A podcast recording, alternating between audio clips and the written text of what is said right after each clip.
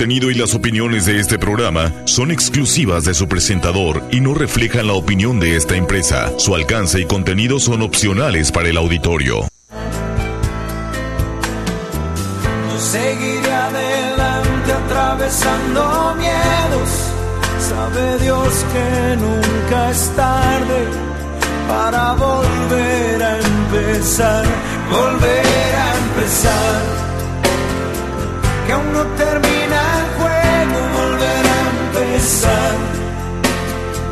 que no se apague el fuego.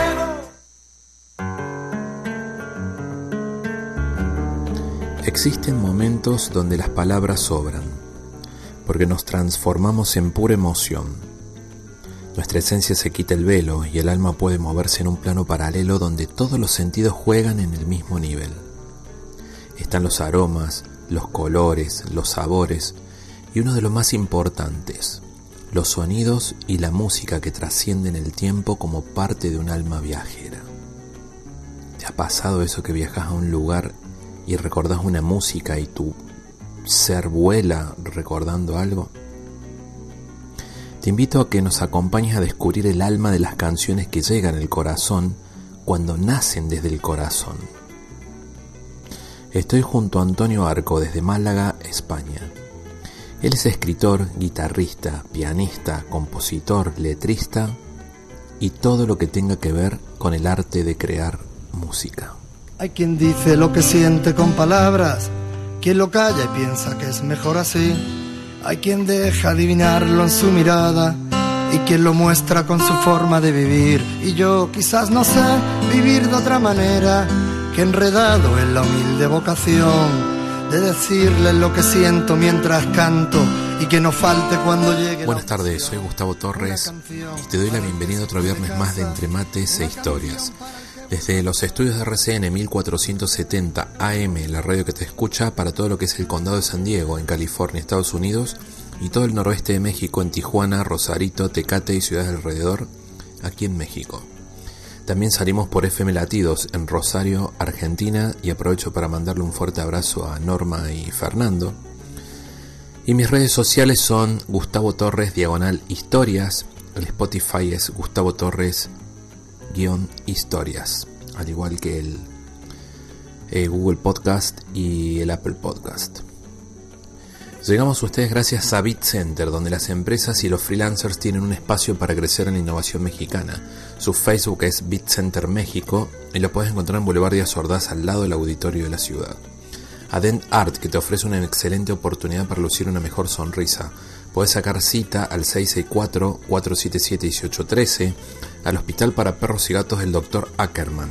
Especialistas en todo lo que es medicina y atención para tus mascotas su Facebook es Hospital para Perros y Gatos y su teléfono es 664-683-7932. A Gugacom. Estés donde estés, vayas donde vayas, todos conectados. Internet fijo y telefonía celular.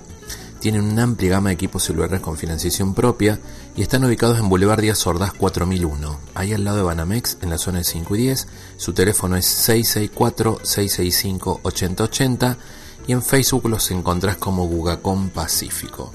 Ataquería restaurante Hipódromo, grandes amigos. Tienen más de 45 años de tradición en esta frontera de América Latina, donde comí mis primeros tacos al llegar a México. Hacen taquizas para todo lo que es San Diego y Tijuana su teléfono es 664-686-5275 y su Facebook es Tacos Hipódromo. Están enfrente del hipódromo, en la avenida de ese nombre, número 14 a Carnicería Canales, a mi querido amigo Armando. Todo lo que necesitas para hacer un buen asado y para emprendimientos gastronómicos en Baja California lo encontrás en Carnicería Canales. Su Facebook es Carnicería Canales SASB y están ubicados en calle Sexta entre Madero y Negrete aquí en el centro de la ciudad. A Comida Callejera Argentina. Es el auténtico sabor de la cocina argenta en esta frontera, te lo puedo asegurar empanadas de estilo tucumana, salteñas, cordobesas, empanadas árabes, que se venden mucho en Córdoba, choripanes, chimichurris que están para competir entre los mejores del mundo, y hacen una atención especial a eventos. Su Facebook es Comida Callejera Argentina y su teléfono es 663-294-0111. A Escuela de Fútbol Chivas Río.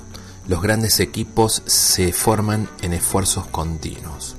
Los encontrás todos los martes y jueves en los campos de fútbol del CREA a partir de las 5 y media de la tarde ahí enfrente de la CFE en Zona Río. Bueno, sin más preámbulos, le doy la bienvenida a mi amigo Antonio Arco, que anda de gira en gira y tuvo la amabilidad de atenderme y charlar un rato para el programa. Pues nada, encantado de estar contigo, Gustavo. Aquí estamos desde Málaga, hace un clima maravilloso porque estamos ya en otoño, pero ya me ves, estamos aquí en, chanclas todavía, vivo al lado de la playa y estamos como alargando un poquito este verano perpetuo. Oh, qué lindo Málaga, Málaga. Tengo, tengo gente amiga ahí en Málaga, tuve oportunidad de estar y, pasar un tiempo ahí en, en esa ciudad tan fantástica. Sos de Granada vos, ¿no? O de, Málaga. Efectivamente, sí. Soy de un pueblecito, nacido en Loja, que es un pueblecito de, de, Granada. Después me vine a Málaga hasta los cuatro años y por motivo de trabajo de mi padre y después volví a Granada, pero ya me instalé en que es el pueblo donde me he criado. Y después, por amor, volví a Málaga, fíjate, que es donde pasé los primeros años de mi vida. Vos sabés que en Granada cuando estuve, eh, recuerdo caminar por una calle muy angostita, no recuerdo qué parte de Granada era, y había dos chicos, dos muchachos, uno estaba con una guitarra y estaban cantando flamenco. El albaicín, seguro. sí. no recuerdo si era el albaicín o, era un poquito más abajo. El albaicín para mí es una tierra mágica, es una tierra que inspira Granada. Y, uno de esos, cuando pasó y lo, miro, y dijo, esto es arte puro con el acento de ustedes, ¿no? Y me quedó esa imagen de que es una tierra todo lo que es Andalucía, pero en especial Granada, en donde el arte florece permanentemente. Y conociéndote, la primera vez que escuché una canción de las que, que pusiste reciente decía, que, que escuché, que fue 80 años, eh, uno en la vida aprende a decir las cosas como son, porque hay que decirlas. Digo, sos una persona que inspiras, porque a través de la música y las canciones se van haciendo como una especie de meditación y se va cambiando el estado de ánimo de la gente. Así que quería decírtelo antes de comenzar y me da mucho, más allá del orgullo, te da el agradecimiento por haberme atendido, porque sé que sos una persona muy ocupada. No, em, empezando por lo último, es un placer hablar contigo, gracias a ti por darme este espacio y, yo encantado. Lo que pasa es que hemos tenido, no, ha costado muy poquito, vaya, ha sido un par de, llamadas para poder coordinar, pero estoy encantado de estar aquí y respecto a, a tus palabras, le agradezco enormemente eh, me, alude mucho de, que tú, adule, perdón, de que tú seas, o sea, de que así lo consideres. Yo comparto contigo la reflexión de que cuando eh, los músicos, hablando en este caso yo, eh, te pones a escribir o te pones a crear, a veces ni tú mismo sabes por qué has escrito varias cosas. A mí me pasa. Hay veces en las que escribes queriendo llegar a un sitio quiero expresar esto. Pero hay otras veces en que coges la guitarra y sale, sale lo, que tiene que salir como pasó con 80 años. Miro hacia atrás y han pasado los años. Se me ha pasado la vida y han pasado mis sueños de largo. Y miro, busco vuelo tras las esquinas Momentos que nunca existieron, historias de esas que nunca se olvidan. Y después lo escuchas y dices, Buah, no, no yo por lo menos no soy capaz de reconocer que yo he escrito eso. Y yo creo que es porque en las canciones, o mm, la experiencia me dice que cuando yo escribo, eh, algunas veces no, no, salen de aquí. A no ser que, como te digo, sea algo que yo estoy buscando una rima, o estoy buscando algo en concreto, o darle una vuelta, o decir algo de otra manera. Pero cuando sale del tirón, eh, sale del alma, creo yo. Y claro, el alma, pues yo también creo como tú que, que mi alma es la misma que la tuya, que la de todas las personas, incluso de todas las formas vivientes, ¿no? Hay algo ahí que nos conecta a todos y también me gusta creer que en cierta medida eh, sale de ahí, ¿no? Y por eso mismo, porque sale de ahí, creo que es tan fácil que llegue, o que a ti te esté llegando, que llegue al alma de, esa, de las personas que, en definitiva quieren escuchar, ¿no? Porque vuelve a casa, por así decirlo. No sé si me estoy explicando. Es uh, como que lo, lo que yo digo, lo que yo canto, no es nada nuevo. Lo que canta 80 años es eh, arriesgate, aprovecha eh, los años que tienes eh, para intentar hacer aquello que te haga feliz, porque si no lo intentas siquiera, después quizás te, te, va a doler, ¿no? Cuando ya no te quede más tiempo. Es una verdad que todo el mundo sabe, no, no nada que me haya inventado yo. Simplemente al ponerle música y al eh, cantarlo de una forma que parece que, ha llegado y que ha cambiado la vida de algunas personas, sobre todo en Santiago de Chile, y a raíz de los sucesos que pasaron con esa canción, pues simplemente recuerda o, o haces presente esa verdad que tú ya tienes eh, en tu... O sea, actúa la canción como un espejo. Sí, sí, sí. No sé si, si me estoy liando, si te lo estoy expresando. No, perfecto. Yo tengo aquí, les cuento, en el 2000 em, empezaste tu carrera como solista en el 2016 con el, el álbum 1, luego en el 2018 abril, 100 veces en el 2020 y este año en febrero te lanzaste como escritor con tu primer libro, un libro autobiográfico, creo que es por tus canciones. No lo he podido conseguir lamentablemente aquí. Es 40 años, 40 canciones. Tengo las 40 canciones aquí. Sin embargo, creo que estaríamos 400 minutos hablando porque te preguntaría 10 minutos por cada canción. Quisiera, ¿qué mensaje intentaste dar? Quisiera ser más bueno, pero a veces no me escucho tener lo que merezco, ni poco ni mucho. Quisiera regalarte la sonrisa que me falta, aunque hable tanto y tenga poca palabra. Me dijes aplicado y me aprendí toda la teoría. Quisiera no fallarte, te lo juro por mi vida. Menuda tontería, mi vida que no es mía. La vida es solo un préstamo que dura un par de días. Me dije si me caigo, me sacudo y me levanto, pero hay días, créeme, que cuesta contener el llanto. Quisiera ser tu hombro, tu escudo, tu alegría y no ser el empuje de la lanza que te pincha. Y aunque a veces no conozca el que era antes, intento no olvidar lo importante. Ya sabes que aunque quiera nunca te devolvería aquello que me diste cuanto más falta me hacía. Y entregarte el corazón, que siempre lo lleves cerca. Ahí, son las primeras frases cuando explico el capítulo de esta canción en el libro. La primera frase que utilizo es una frase que, que cogí de una charla de, de Krishnamurti no sé si sabes que Jiddu Krishnamurti no escribió en sí, sino que eh, dio muchas charlas y después ha habido gente que ha transcrito su, su charla. Yo me gusta, tengo varios libros de él y hay uno que se llama Darse Cuenta, que lo recomiendo. Está, Todo el libro, te hablo del recuerdo que yo tengo, no soy un experto ni mucho menos. Todo el libro versa sobre una, una máxima también, que es que en el momento en que te das cuenta de que lo estás haciendo mal, ya lo estás haciendo bien.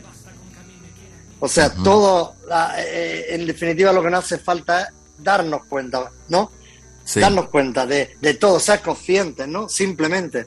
Y esa frase me, inspiró mucho y eh, creo que, que define el ejercicio que hice con esta canción, que es intentar contar las cosas en las que yo quiero ser mejor. Los, errores, por decirlo así, ¿no? O las cosas en que me gustaría eh, ser un poco más, como dice, quisiera ser, eh, o sea, eh, quisiera ser más bueno, pero a veces no me escucho, tener lo que merezco, ni poco ni mucho, ¿no? Que es como oh. empieza. quisiera regalarte la sonrisa que me falta, aunque hable tanto y tenga poca palabra. Son todo... Mm, se podrían llamar defectos, no me gusta llamarlo así, pero cositas que yo creo que puedo mejorar en mi relación con, con Nati.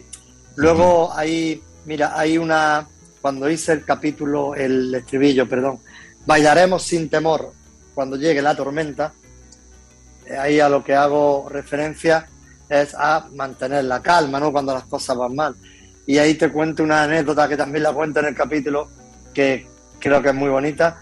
No sé si sabes que Ocelita era una la reencarnación de un, de un gran Dalai Lama que hubo aquí en, en un eh, aquí en un templo budista en la Alpujarra, no sé si las conoces, en Órgiva. Sí. Y entonces hubo una reencarnación, cuando murió un, como ellos creen, la reencarnación, ¿no? Pues hicieron unas pruebas porque apareció un niño que de repente todos ellos decían que era la reencarnación, le hicieron como un montón de pruebas eh, con objetos personales, siempre cogía los de... No, te puedo dar más información, pero de repente los padres lo dejan que se vaya al Tíbet, renuncian a él, a su custodia, y el chico se va al, al Tíbet y se le empieza a formar para ser un, monje, un maestro, ¿no? Sí. Budista. Y después, bueno, cuando ya es mayor de edad, regresa a la Tujarra, a este templo, y decide dejar el hábito, como, o no sé si se dice así, en, la jerga budista, y empieza a un camino también de búsqueda interior y sigue dando charlas, dando conferencias, pero desde una perspectiva menos eh, rígida, ¿no? Por así decirlo, ¿no? Sí. Entonces yo, uno de mis mejores amigos, Mario, va a una conferencia suya porque eso a, quizás a Tijuana o Argentina no llegó, pero aquí el caso de ese niño fue muy, muy mediático, ¿no? ¿Me, repetís, ¿Me, repetís, el nombre, por favor? Osel, Osel Ita. Ok. Osel Ita. Igual hasta puedes contactarlo, ¿no? Total, él eh, fue una charla y, en un momento de, la charla que dio allí en el templo budista de, de o en la Pujarra, él eh, comentó, hay muchos errores sobre la meditación, ¿no? Porque la meditación no consiste en sentarse, cerrar los ojos, guardar silencio y concentrarse. No solo eso. Dijo, la meditación consiste también en mantener la calma cuando la mierda llega al ventilador. Sí, sí, sí, sí. Me parece una expresión súper, o sea, cuando la mierda llega al ventilador y lo pringa todo, mantén la calma, eso es meditar. ¿No? Y yo quise hacer la analogía sin pretenderlo, ¿no? Porque no fue una cosa que yo dije, como te cuento, no dije, voy a hacer esto fijándome en eso. Simplemente escribí la canción y después, a los meses, me vino a la memoria esa frase que yo ya sabía, como y, dije, Buah, es lo mismo. Bailaremos sin temor cuando llegue la tormenta, mantendremos la calma cuando la mierda llegue al ventilador. Lo que pasa es que yo quizás lo dije de una forma menos, menos escatológica, ¿no? Sí, es, eh, es que a mí me gusta mucho escucharte por el hecho de que se nota lo que es el arte en sí, la importancia hoy, el arte, el, crear, cuando uno comienza a crear las cosas salen de por sí solas con las palabras que uno no imagina, como, como bien comentabas vos al principio. Eh, claro, pero está, en definitiva, perdona, disculpa, somos esponjas, creo yo, y aquello que absorbe, aquello que escucha, aquello que te llega, cuando crea, ya sea pintura, cine, música, eh, era un poquito de todo eso, ¿no? Sí, y e, eso sale para afuera. Un día perfecto. Cantanos el estribillo Un día perfecto, por favor. Y, y cómo surgió eso. Yo me identifiqué con mis épocas también. A veces parece que el día se pone de acuerdo y mueve los hilos para que todo sea perfecto. A veces no falta un te quiero ni sobra un abrazo y se pierde un beso. A veces todo es tan bonito que a veces da miedo. A veces quisiera ser brujo para parar el tiempo. No, el día perfecto lo que hace referencia, eh, bueno, el estribillo, la canción en sí, no va, va, alternando estrofas, no hay un estribillo como si, pero la frase, la frase tiene varias frases que versan sobre el momento, sobre la hora y sobre la aceptación, que son conceptos que entiendo que también tendrás en tu vida, muchos de los oyentes de tu programa tendrán también como, como guía. En mi caso así. Y hay una, a veces parece que el día se pone de acuerdo y mueve los hilos para que todo sea perfecto, ¿no? Es lo que... Cuando comienza la parte. Claro, hay una frase que quizás es mi favorita de ahí que dice, a veces no dudo un segundo lo que es importante y entonces comprendo que aquello que siempre busqué es lo que ahora tengo. ¿no? Que es aceptar ser feliz con lo que tienes, no hay más. eso. Y bueno, el capítulo cuento que la canción nació, nació en un viaje volviendo de Córdoba, tras un concierto en el que vino a verme mi familia, pasamos un día maravilloso, eh, eh, dando un paseo al sol, comiendo en un sitio que, que recién habían abierto que tenía comida de todos los, un poquito de, muchos lugares del mundo puestos, ¿no? Puestecitos así. Total, fue un día en que pequeñas cosas, pequeñitas, fueron sucediéndose hasta que al final, cuando yo iba conduciendo de regreso a Málaga y se ponía el sol en el horizonte, eh, mi mujer y mis dos hijos caían dormidos en el coche y yo oh, empecé eh, en mi cabeza a crear esa canción.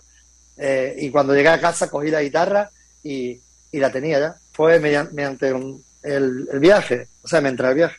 Nos damos cuenta de que el mejor momento es el presente. Castillo de Naipes, otra canción. Pues mira, Castillo de Naipes, te voy a contar una anécdota del último concierto que di, fíjate, en Valladolid. Eh, una ciudad muy bonita también, no sé si la conoces. Estuve el domingo, el domingo pasado y eh, el pasado el otro, no sé. Total, que en un momento, para presentar esa canción, cogí y saqué a un niño del público, que ya había estado viéndome en León el día anterior. Tú fíjate que se hicieron dos horas de coche para venir y, repetir. Son pequeñas cositas que a mí me llenan, me, llenan de, de, O sea, no encuentro la forma de agradecerlo, ¿no? Una persona que te ha visto cantar un día se coja el coche con toda su familia y se vaya a verte a dos horas de coche. Total, estamos eh, en, el concierto, invité a uno de esos chicos, que había como cinco o seis niños, a que, quisiera subir al escenario y para presentar esa canción. Y le dije, oye, eh, ¿te gusta jugar con los Legos? ¿Sabes lo que son los Legos? las construcciones esas. Sí, el niño tenía cinco años. Digo, ¿has hecho alguna vez una torre muy alta como tú de alta? Y me dice, como yo de alta no, pero como mi hermano sí. El hermano estaba allí. Y el hermano, digo, ¿cuántos años tiene? Y dice, tiene tres años. Ah, le dimos un aplauso a todo el público. Y digo, ¿y alguna vez se ha caído la torre que ha hecho? Imagino que sí, ¿no? Porque dice, sí, muchas. Y digo, cuando se caen las torres, ¿qué es lo que hace? Y dijo, reconstruirlas de nuevo. Y entonces yo no tuve que decir nada más, hice así con las manos, y todo el mundo empezó a aplaudir, yo se me puso el vello de punta y empecé a cantar la canción. Como un castillo de naipes se te presenta la vida, si en momentos todo cae y nada tira para arriba. Como un castillo de naipes que no puedes reforzar, pues mantiene su belleza en su misma fragilidad. Mas yo pienso echarle ganas, porque es ciclo natural, que una vez tocado fondo, solo quede levantar. Mas yo pienso echarle ganas y no barajo rendirme, torres más altas cayeron y volvieron a erigirse. Porque eh, como siempre los niños dándonos lecciones y esa anécdota es la misma que yo al ver a mi hijo Manuel cuando era niño, como las torres se caían y él volvía una y otra vez y la construía y estar yo en un momento de mi vida en que se derrumbaba mi faceta, eh, una de mis facetas profesionales que era maestro de música. Yo he estado muchos años, más de una década, dando clases de música a los niños, ¿no? Y en ese momento sentía que debía abandonar esa faceta para dedicarme de lleno a mi, a mi carrera artística, por así decirlo, ¿no? Y bueno, mis padres también, mi madre enfermó, mi familia se derrumbaba también por momentos, eh, económicamente tampoco eran momentos muy buenos. Total, en un momento en el que mi vida, mm, eh, el castillo de naipes, que son las vidas de, las personas, parecía que se derrumbaba, yo encontré la inspiración en ver cómo mi hijo, sus torres, que para él era lo más importante, un niño, su torre, se derrumbaba y cómo cogía, se empezaba a reír, cogía todas las fichas y sin darle tiempo a, a quejarse, empezaba a construirla de nuevo. ¿Y qué dice a Castillo de Naipes? A quien no te escucho, ¿qué, qué, qué dice? Bueno, el estribillo dice, eh, yo pienso echarle ganas porque es ciclo natural, que una vez tocado fondo solo queda levantar. Y yo pienso echarle ganas, no barajo rendirme. Torres más altas cayeron y volvieron a erigirse. Me voy a parar y te voy a empezar a aplaudir. Este, mi hijo de nueve años te escucha, yo lo escucho tara, como está la, ah, qué bien. está la, la, esta Alexa que nos facilita la vida a todos, este, el, aparato que le hablas y te dice, ya a todos lados le está pidiendo que ponga tu música, de la cuenta de Spotify que ahí se encuentra toda tu música también, ¿no? Recién dijiste algo muy importante y vamos a otra canción que la he puesto en el programa La Cura, en esos momentos en donde la vida nos lleva a esas situaciones límites, en donde pareciera que todo se desmorona, pero en realidad es como una es como una es como el proceso de la mariposa de renacer y reinventarnos tal vez, ¿no? Eh, yo mm, diga así sufrí, fíjate qué mal. Eh, o sea, mm, viví, no me gusta utilizar la palabra sufrir porque como tú has dicho antes, todo, todo al final es, creo que es para bien. Yo viví una tragedia en, en, mi familia eh, bastante grande porque perdí a mis padres, perdí a mi madre, porque mi madre enfermó de Alzheimer y mi padre empezó en un proceso de, de auto de un castigo autoinfligido, ¿no? Él no, no, no acabó de aceptar la enfermedad de mi madre y conforme ella se apagaba, él también pues, se apagó y prometió que el día que ella se fuera, él se iba a ir también. Entonces, la misma noche que mi madre nos dejaba, él también nos abandonó. Y a los tres meses perdí a mi hermana también. Entonces, fue bastante, bastante dramático. Pero en lugar de, de aceptar y de ver que, de entender el mensaje ¿no? que, que podía sacar de ahí, en lo que hice fue ponerme una coraza muy grande, una coraza de sufrimiento, de, de rabia, más que de sufrimiento, de rabia, de impotencia y de... Y, bueno, lo que hizo fue el ego empezar a hacerse cada vez más grande, más grande. Yo seguí girando. Esa noche, obviamente, suspendí un concierto que tenía el día siguiente, pero me embarqué en una gira por Estados Unidos, por eh, Argentina, estuve en Chile, en Perú, y eh, perdí la voz también. Perdí la voz, tuve muchos problemas, empecé a tomar corticoides. O sea, cuanto peor estaba la cosa, mm, peor estaba yo. Eh, no había manera de, de, que tuviera un descansito, excepto cuando subía al escenario o cuando eh, estaba con mi familia quería a mis hijos de verdad. Total, un periodo bastante, bastante duro. Hasta que un día eh, sufrí o viví, viví una cura que consistió en soltar, en romper esa coraza. No fue nada premeditado, no fue una cosa que yo quisiera hacer. Fue un día que ya no podía más, ya no podía más y, y de repente, pues, a partir de ese día, todo cambió. Todo cambió, dejé de sufrir y hasta el día de hoy. Me, me fue que, lo está escuchando mismo dice, dice, eso no pasa, pero sí pasa. De repente cuando el sufrimiento es, es muy grande y cuando eh, ya no puedes más, porque ya eh, estaba en un momento en que rompí con mi familia, rompí con la música, porque tampoco la disfrutaba, porque no podía cantar, porque tenía que medicarme para poder cantar. De repente un día mi cuerpo, mi alma no pudo más y ese día eh, todo reventó y decidí, no, no lo decidí siquiera. Eh, tampoco te quiero desvelar mucho del libro, pero llegó un momento en He entendido a duras penas que quizás sea mejor no pegar lo que está roto por dolor. Olvidarnos los pedazos esparcidos tras la explosión y partir a otro lugar sin temor. Porque el dolor no se cura con dolor. El dolor no se cura con dolor. He tenido mis narices tanto por lo que sonreír, he tenido mis raíces por venir. Si este viaje no ha tenido el final que imaginé, es momento de seguir teniéndose, porque el dolor no se cura. Nuestro programa de hoy es dedicado para vos, Antonio. Vos sabés que te escucho y es un proceso natural esto que viviste. Y sí creo que vos, vos me decís, mucha gente a lo mejor no cree yo. Hay, hay, una, hay una canción este en la America Go Talent, creo que es una muchacha, una rubiecita que está diagnosticada con cáncer y cuando le preguntan arriba del escenario, pero se ve muy bien ella, eh, si ya lo pasó, porque está ahí, y, y, dijo, no, estaba en el momento más terrible de la enfermedad. Y ella, no pierdas tiempo, no me acuerdo bien el mensaje, pero el mensaje que ella da es, no estemos pensando, no esperemos que la vida se ponga difícil para ser, para ser felices o para encontrar el camino. Yo lo veo de esa manera. Pero, em, sí, yo lo. Perdona, perdona. Sí, no, no, adelante, adelante, Antonio. No, que tienes toda la razón y su mensaje es maravilloso, pero desgraciadamente es muy difícil entender esto si no has sufrido. O sea, es más fácil eh, dar el cambio y, y, como en mi caso, empezar un, periodo de cura o de, un camino nuevo, eh, gracias al sufrimiento, a, a, las tragedias, lo vemos constantemente pues en gente con cáncer y, y lo suyo sería que fuésemos capaces, o sea, ojalá yo lo hubiese entendido antes sin tener que pasar todo el año que pasé, pero no podía entenderlo. Y al final, esas desgracias tan...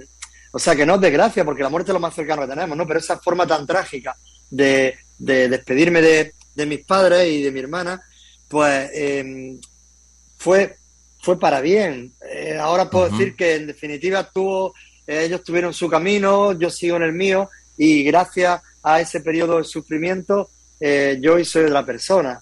yo creo que, como dice nuestro amigo Ancor Inclán también, todo, todo es para bien y aunque no lo puedas ver en ese momento, tienes que verlo. Yo desde ese día dejé de sufrir, es verdad, y siguen pasando cosas y siguen pasando cosas que no, que no me gustan, pero ya las afrontas de otra manera, las ves con, con, otra perspectiva.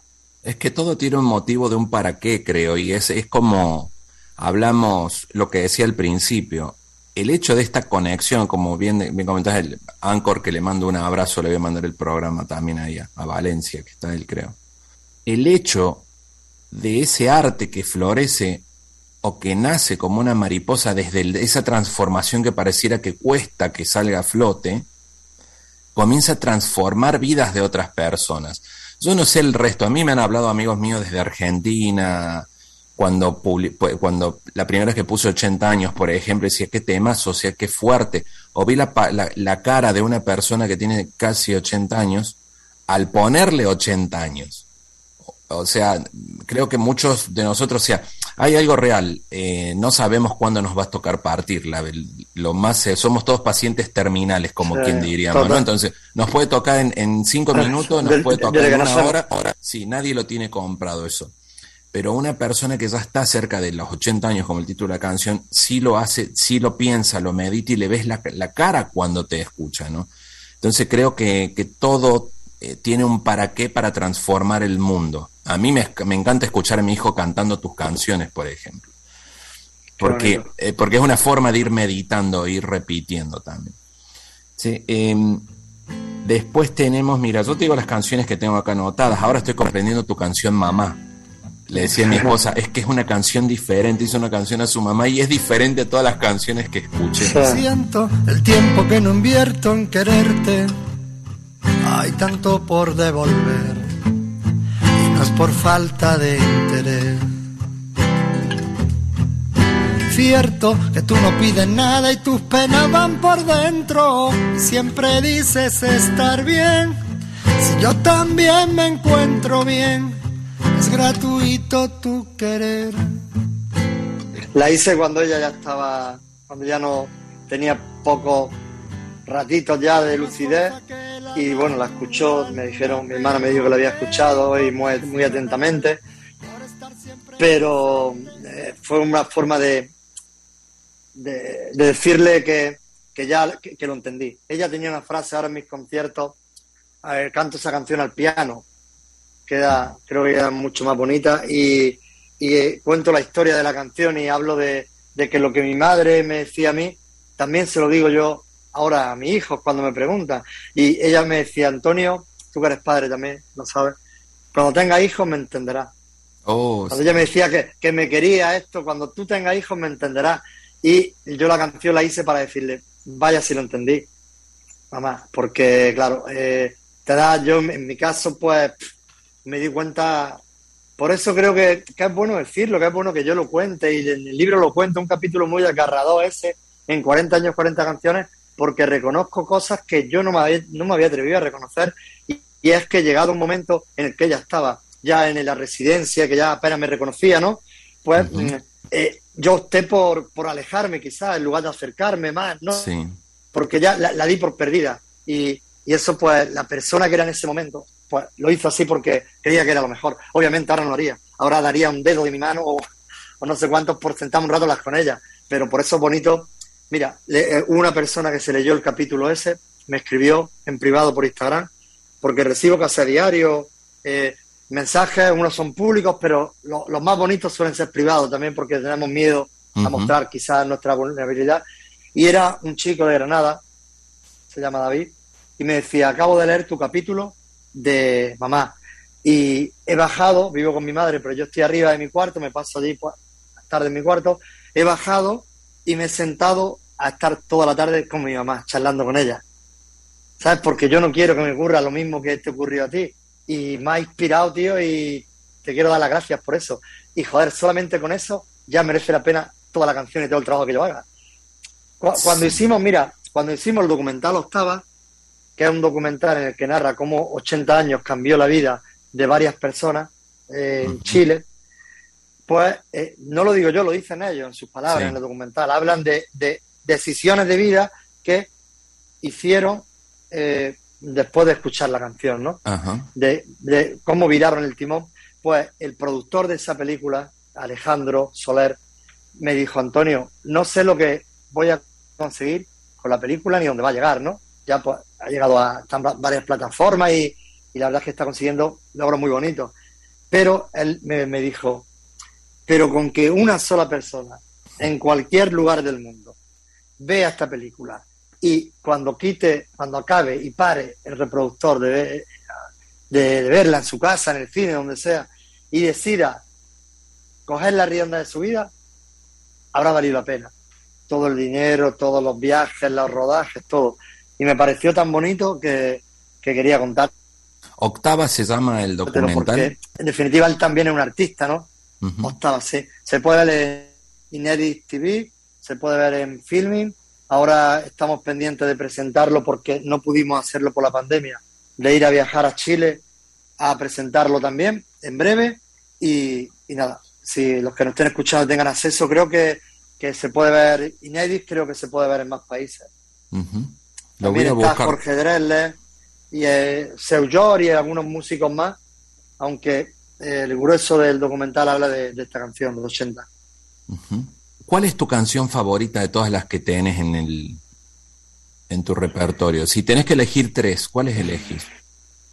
Una sería Todo eso, que es la última, la que cierra el libro. Es un capítulo muy importante para mí. Mm. Mira, te quiero mostrar. no sé si vas a ver, perdón, ¿eh? porque estamos por Zoom. Bueno, la tengo remarcada, tú eres eso. Sí. Nada más que... Todo eso. Todo eso. Eh... Si tuviera que entre lo que tengo, si tuviera que decir lo más bonito que yo llevo dentro, aunque hay días que a tu lado desfallezco, aunque hay cosas tuyas que aún hoy no comprendo. Si tuviera que decir que es Tú eres eso. Otra sería Lo Difícil. Curiosamente son las canciones también que están más arriba en reproducciones, porque eres eso de mi época en el puchero y es de sus canciones más, más, más famosas. Y después, pues, ya me costaría, porque hay canciones Abril, Manuel, que son hechas a mi hijo y que estoy también bastante orgulloso de ella. bueno, Plácida, Plácida es mi hermana. Mi hermana eh, nació sana, pero con tres años enfermó.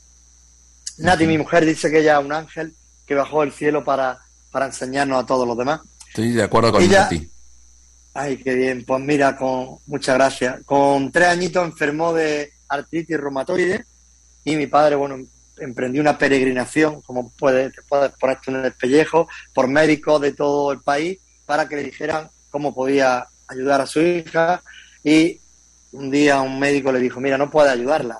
¿Sabes lo que puede hacer? Comprar una silla de ruedas donde ella va a pasar toda su vida. Bueno, pues mi hermana murió con 50 años sin usar una silla de ruedas en toda su vida, con una, un pie amputado, otra prótesis en otro de los pies, otra prótesis en otro brazo y 28 operaciones en su espalda. Mucha a vida o muerte. ¿Y sabes lo que nunca perdió hasta el último día de su vida? La sonrisa. nunca dejó de sonreír la tía. Nunca, nunca, nunca, nunca. Fue una niña muy especial porque era muy curioso verla porque tenía talla baja, o sea, no se desarrolló, eh, no, creció, se quedó siempre en la estatura de una niña, pero no, no era, no, no era, no tenía enanismo, ¿no? O sea, no era una nana, era como la, la carita de una mujer adulta, de hecho era súper super guapa, muy, muy bella, y en un cuerpo de, de, niña. era muy curioso, ¿no? A los niños le llamaba mucho la atención y bueno, la gente la quería, la adoraba. Mi casa era un sitio de peregrinación casi de sus amigas porque era una persona que tenía el don de escuchar y a veces no hace falta nada más que eso. Todos queremos hablar mucho, yo el primero, como digo, no quisiera.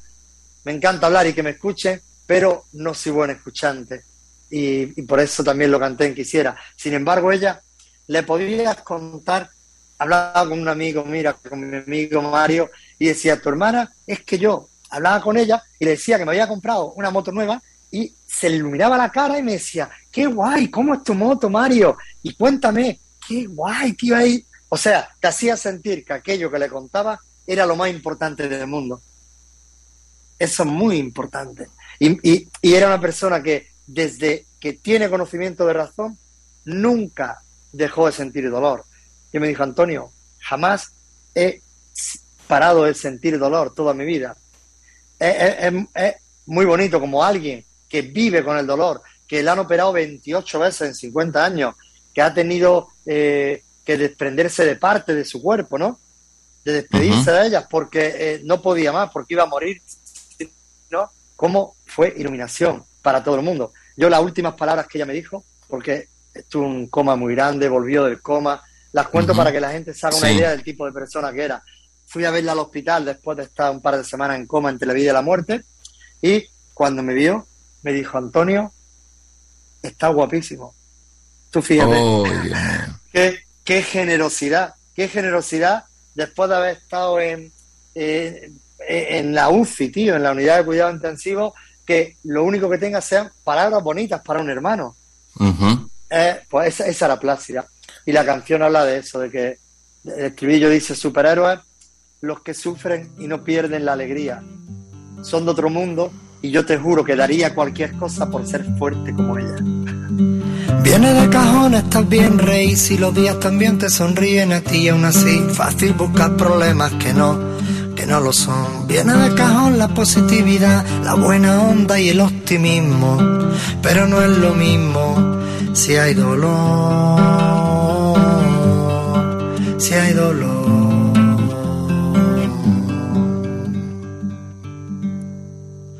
Plácida, chiquilla de sonrisa eterna, plácida, la sensación de estar a su vera, cuerpo frágil, corazón fuerte como nunca conocí. y no tiene hueco para el mal humor, la desidia, la pena y la frustración porque busca los motivos para sentir que feliz. Superhéroes, los que sufren y no pierden la alegría, son de otro mundo y yo te juro que daría cualquier cosa por ser fuerte como ella. Superhéroes, los que sufren y no pierden la esperanza, son de otro mundo y están hechos de otra pasta. Tienen eso que a muchos nos falta. La mayoría de mis entrevistas yo tengo, es muy raro que tenga preguntas y que se dé tal cual es, como este es el caso. Y creo que yo te veo como una especie de representante de vida, Antonio, porque siempre digo, hay que hacer, lamentablemente muchos hemos pasado situaciones como la que vos acabas de comentar, que seres muy queridos se nos van, ¿no? Y son, son esos golpes tan duros en donde el dolor no encuentra una salida, o sea, no, no sabes por dónde sacarlo creo que lo hace florecer en tal forma en tu caso con el arte de las canciones que le das alma. Ahora comprendo, y quien esté escuchando las canciones, canciones de Antonio Arco, de Arco, pero están en iTunes, Spotify, en Deezer, no sé si dice Deezer o Deezer, en Apple Music. Em, ahí están todas las canciones en YouTube también, ¿no? Pueden encontrar los conciertos pero cada canción le diste alma y cada canción tiene un poquito de esa persona y cada canción de ese momento, como la, la canción Momentos que también la tenés, van a están trascendiendo en el tiempo y vas a saber cuántos años se van a cantar tus canciones. Durante mucho tiempo, tal vez dejemos de estar acá y tus canciones van a seguir estando. Y eso significa que, que se fue cumpliendo el objetivo en la vida, como decía Alejandro eh, Soler, el, el director que comentabas, es, y mucha gente le ha escuchado, yo siempre digo, con, con tal que impactemos a una persona. Ya es suficiente, sí. Y, esa, y conozco esa sensación de que por privado te llegue un mail, un WhatsApp y decir, wow, y decir gracias Dios, ¿viste? Porque yo creo que ah, cuando sucede eso, el estamos haciendo, estás haciendo que valga la pena o honrando situaciones difíciles como la que nos acabas de comentar de, de, Plácida. Yo digamos, mira cómo será, estaba en otra punta del mundo y te, y te preguntaba quién es Plácida, porque... Sí. Que, que es, es, esto es, creo que es el camino de la vida, el fin de la vida.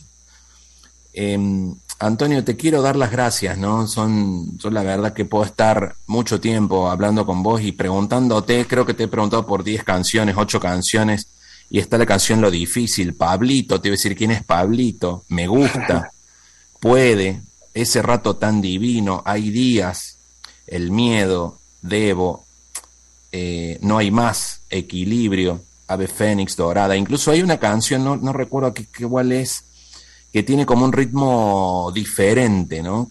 Al, al, tuyo, que es como un rap pareciera. Y hasta esa, no es rap, yo no conozco mucho de música, perdóname.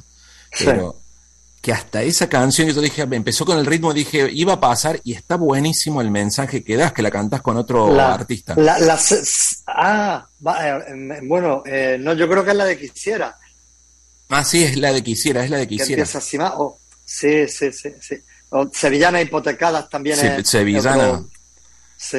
No, y la, la, música de Sevillana. Bueno, yo tengo una conexión muy fuerte. Espero volver a España, espero volver a Granada. Este, la oportunidad que estuve en Granada me fue a buscar un muchacho, Jonathan, recuerdo. Yo estaba en Málaga, viajé a Granada y me fue a buscar un muchacho, Jonathan, y venía cantando flamenco en el auto. en un Ibiza. Creo que era un Seat Ibiza. Y me dice y me dijo con ese acento grana, graná, granadino, ese, dice que Granada era arte, y lo mismo después volví a escucharlo cuando pasaba, no en las calles del Albaicín, era un poquito más abajo, pero yo siempre digo a la gente... Sería el, Realejo, quizá. El Realejo, tal vez. El Realejo, o sea, los tristes. Caminar por el Albaicín, caminar por la cuesta de Gómez, recorrer la Alhambra, o sea, ah, todo, todo es arte en Granada. Yo pero bueno, te, quiero dar las gracias, Antonio. Eh, espero volver a contactarte, que estemos en contacto. Ojalá que, podamos difundir más mensajes como los que vos das. Pues nada, ha sido un placer enorme hablar contigo. Quedo disponible cuando quieras para charlar otro rato. Y mando un abrazo a ti grande y a toda tu familia también, y a tu hijo. Te doy las gracias por acompañarnos y te espero el próximo viernes en Entre Mates e Historias. Pero todavía no te vayas. Te dejo una canción la que Antonio escribió a su hijo Manuel, y hoy todos somos Manuel. Esto es para vos. Chau, chau. Si te huele fruta fresca, sábana recién lavada, este viaje que recién va a comenzar. Si todo parece nuevo y sumergirte te da miedo y no distingues entre sueño y realidad. Cuando notes que te quieren y te parta de la risa y disfrutes con lo a gusto que se está cuando llores de impotencia y te coma la impaciencia y desesperes por no poderlo alcanzar. Que la vida es más vida, Manuel, si se vive como si fuese la última vez. Hay más vida en esas cosas que no ves.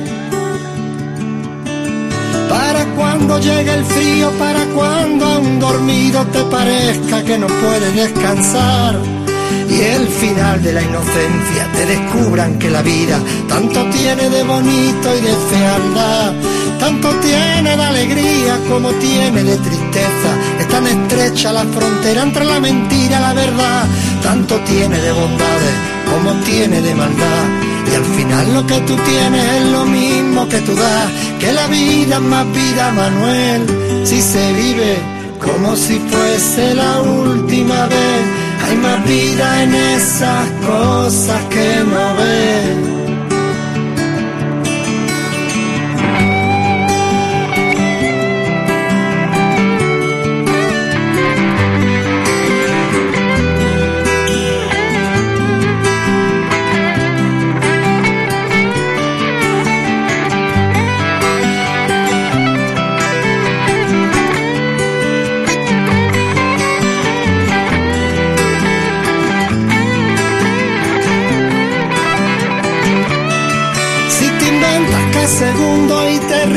Este mundo y aprovecha cada instante para volar. Contra viento y tempestades, tan seguro porque sabes que siempre hay un sitio donde aterrizar. Y pasarán las primaveras con sus risas y sus penas, y siempre habrá momentos para mirar atrás para aprender de lo que has hecho y aunque piense que estoy lejos, no olvidar que conmigo puedes contar, porque la vida es más vida, Manuel, si se vive como si fuese la última vez, hay más vida en esas cosas que no ves porque la vida es más vida, Manuel, y te das cuenta que a más cosas que sabes, más te queda que aprender, y nunca es tarde, siempre hay tiempo si querer. Manuel.